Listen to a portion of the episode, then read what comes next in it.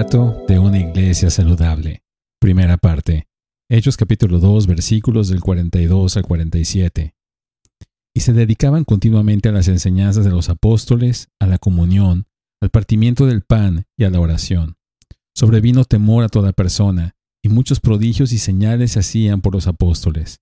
Todos los que habían creído estaban juntos y tenían todas las cosas en común. Vendían todas sus propiedades y sus bienes los compartían con todos según la necesidad de cada uno.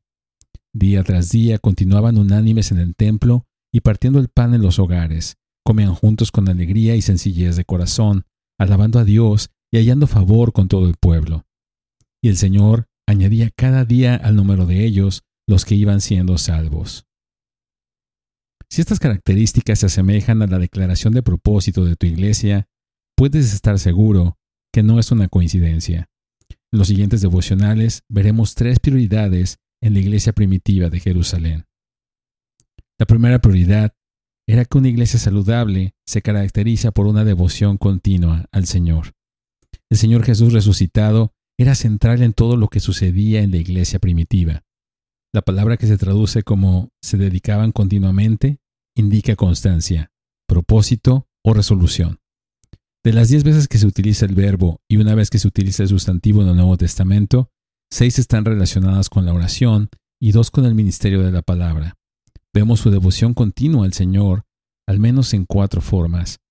La devoción al Señor significa devoción a la enseñanza de su palabra en primer lugar.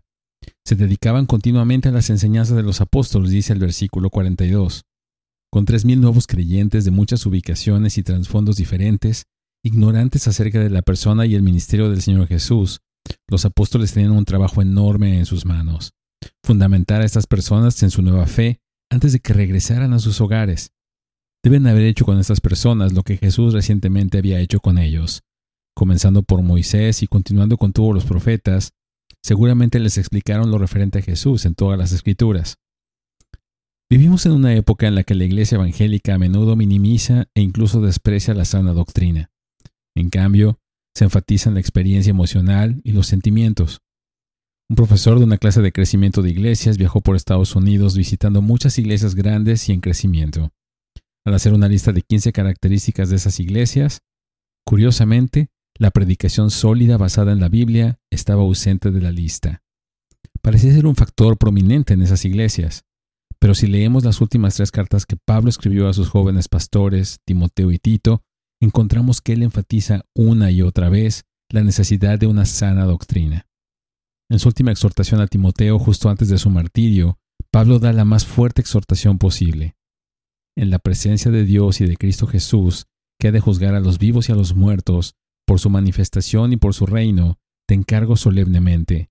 Predica la palabra, insista a tiempo y fuera de tiempo, amonesta, reprende, exhorta con mucha paciencia e instrucción.